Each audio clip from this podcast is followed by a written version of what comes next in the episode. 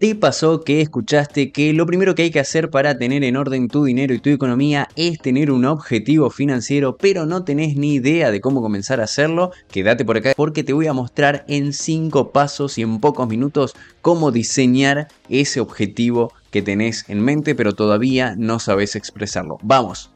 ¿Querés ser vos quien controla tu dinero y no él a vos? Entonces estás en el lugar correcto. Quédate y descubrí lo que tenés que saber desde cero para dominar tu economía. Encontrate con tips, entrevistas, noticias, guías y mucho más que te acompañarán en donde sea que estés. Soy Alejandro Ortiz, te doy una cordial bienvenida. Esto es Tu Coach Financiero.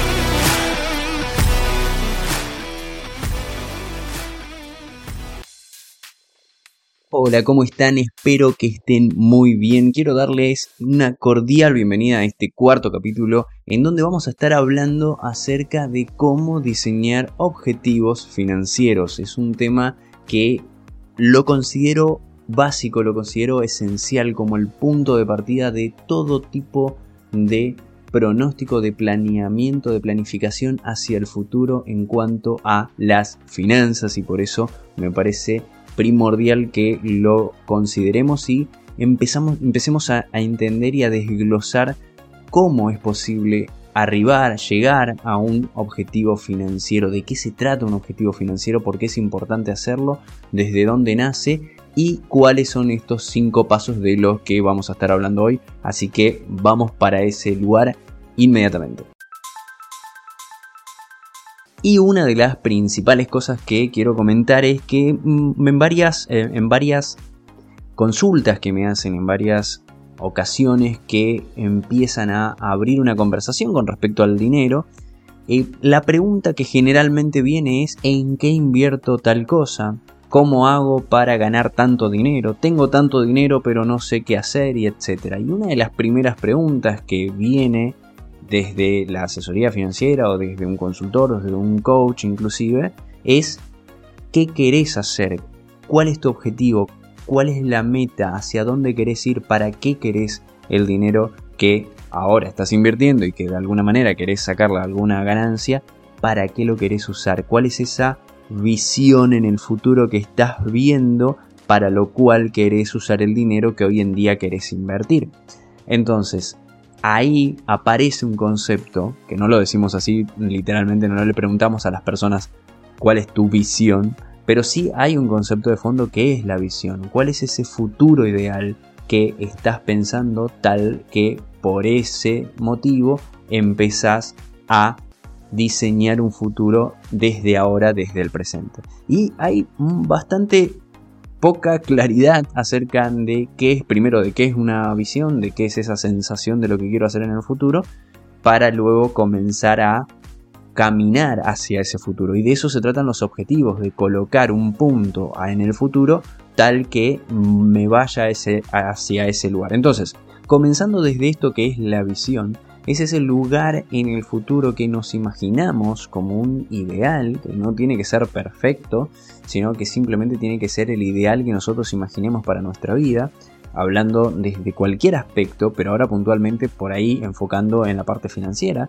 qué es lo que queremos hacer el día de mañana con el dinero, cuál es esa visión que nosotros tenemos. Y acá hay un ejercicio de visualización, un ejercicio de imaginación, de sueños, de deseos, una lista donde podamos colocar todo eso que quiero lograr el día de mañana. Por supuesto que está en el futuro, por supuesto que no lo podemos ver, pero podríamos ir teniendo algunos indicios de que existe. Por ejemplo, si quisiéramos nombrar la palabra libertad financiera o comodidad financiera, como quieran llamarlo, a esta idea de no estar preocupándose por el dinero, por ejemplo, hay otras personas que ya lo hicieron, entonces eso nos da la pauta de que sí existe ese futuro, de que existe en algún lugar. Y hay ejercicios que luego vamos a estar también compartiendo en otros podcasts de cómo diseñar la visión y cómo materializarla directamente y colocarla en un punto en donde la podamos ver para que no quede tan en forma etérea y en la nube y en solamente en la imaginación, sino traerlo al presente, traerlo a un lugar físico en donde podamos estar viéndolo. Así que lo primero que hay que comprender es que desde ahí nace la necesidad de hacer puntos intermedios.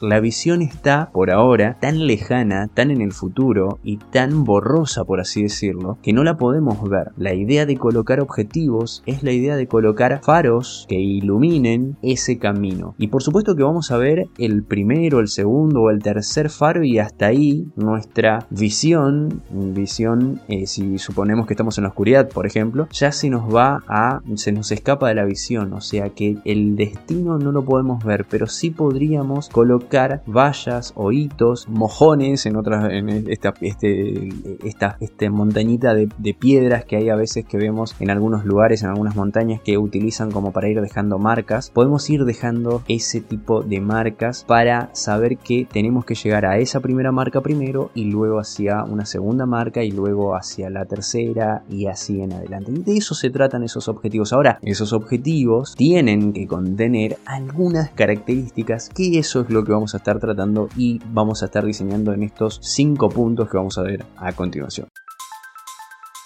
Entonces, lo que vamos a ver a continuación es algo que es bastante conocido en varios aspectos, en varios lugares, y son eh, los objetivos SMART. O sea, los objetivos que es por unas siglas en inglés que significan objetivos listos, eh, vamos a decir que tienen que ser específicos, medibles, alcanzables, realistas y con un tiempo en particular. Ahora, esto que siempre se ve, vamos a ir colocando acá un ejemplo concreto relacionado en este caso al mundo de la economía de las finanzas, pero que puede ser aplicable a cualquier otra característica en la vida. Y vamos a comenzar con el primero, que es específico. Ese objetivo, ese primer faro, ese primer punto al que tenemos que llegar, tiene que contener todas estas características que vamos a nombrar ahora. El segundo también, el tercero también. Pero primero nos preocupamos en el primer paso que tenemos que dar. El primer paso que tenemos que dar tiene que ser específico. Vamos con la primera característica. Esto quiere decir que tenemos que definir bien eso que queremos lograr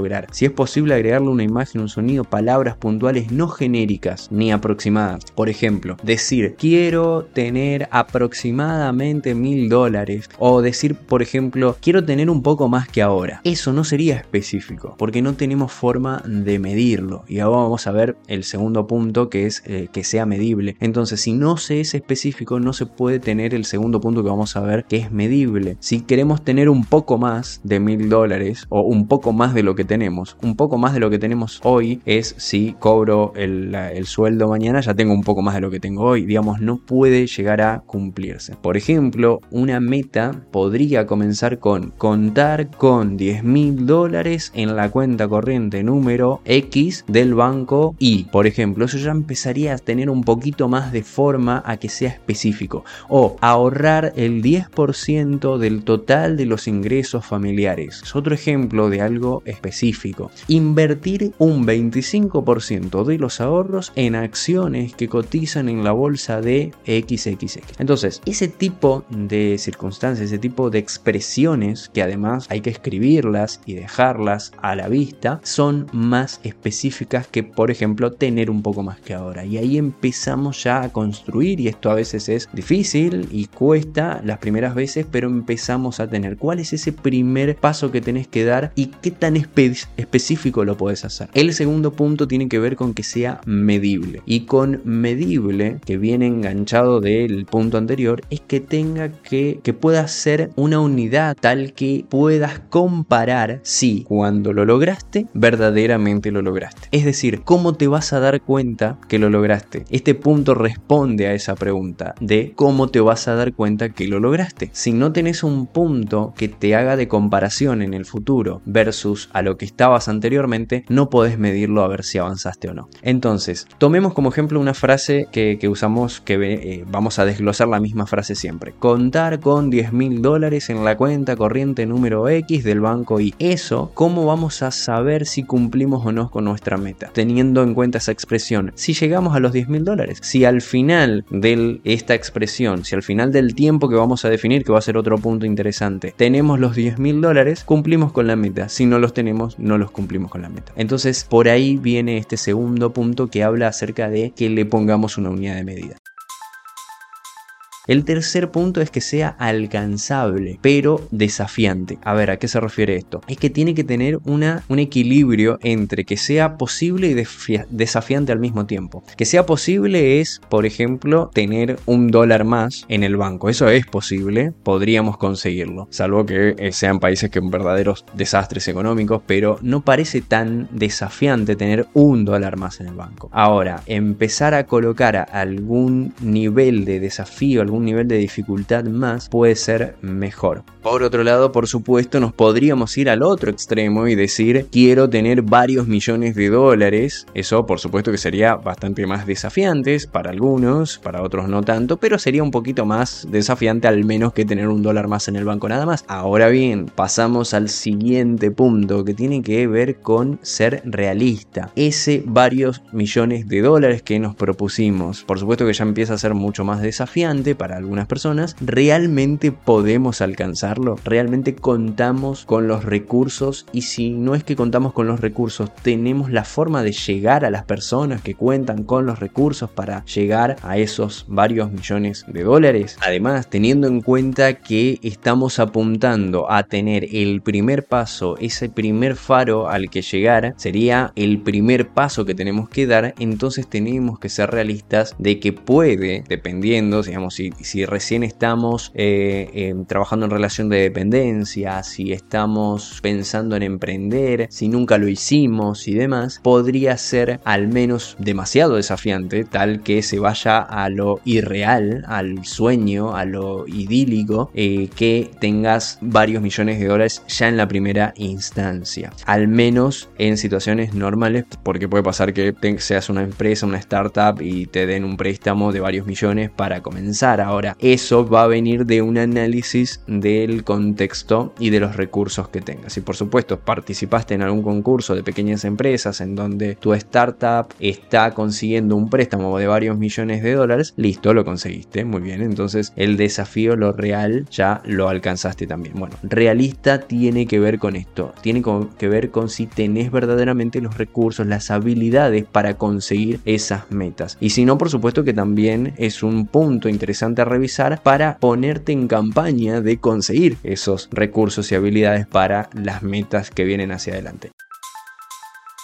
Por último, lo que viene es tener un tiempo definido. Y habíamos repasado entonces hasta ahora que tenía que ser específico, tenía que ser medible, alcanzable, realista. Y ahora viene la última parte, el último punto que tiene que ver con el tiempo, que hay que colocarle un rango de tiempo, un límite, un día final, un mes final, algún rango en el que vas a decir cuando llegue este momento, este día, esta semana, este mes, este año cuando llegue este momento tengo que tener cumplido este objetivo.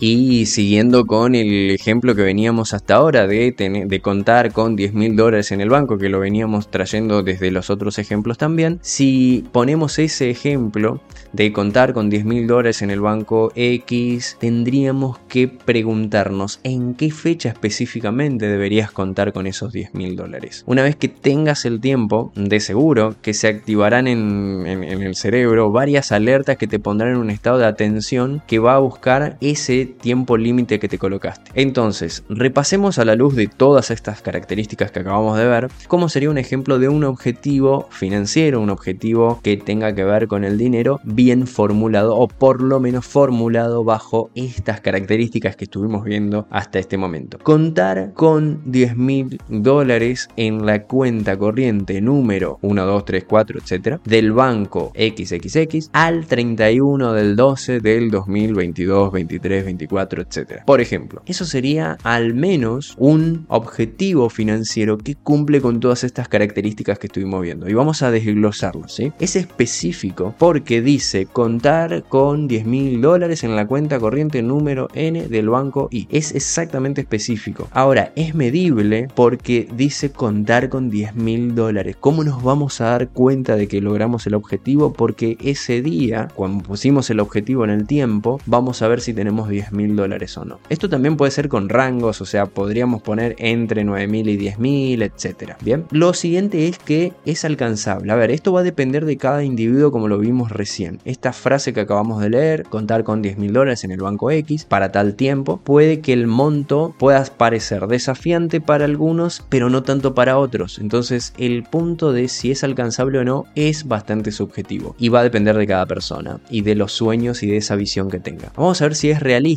Contar con 10 mil dólares es una suma que no es imposible, existe, en el mercado existen 10 mil dólares que pueden ser redistribuidos a una persona si hace lo suficiente como para ganarse esos 10 mil dólares, por supuesto, y podrá ser más o menos difícil de conseguir, pero no es un fantasma, no es un imposible, o sea que es realista y vamos a suponer que una persona puede llegar a eso. Y tiene un tiempo, porque dice conseguir esta cantidad de dólares al 31 del 12 del 20, 22, 23, 24, etc. Otras formas de declarar un tiempo también puede ser al cumplirse dos meses de hoy, que es, y ponemos la fecha de hoy, entonces sabemos que de acá en dos meses será la fecha final, o podría ser al cabo de dos meses de la meta anterior, si estamos encadenando metas, por ejemplo o también se podría decir antes de que finalice X objetivo anterior o bien colocar eventos como por ejemplo al finalizar mi carrera universitaria, etcétera, donde podrían dar, donde nos puede, algo que nos pueda dar un marco temporal, donde ponerle un límite para que no sea indefinido, eso sería colocarle un tiempo al objetivo.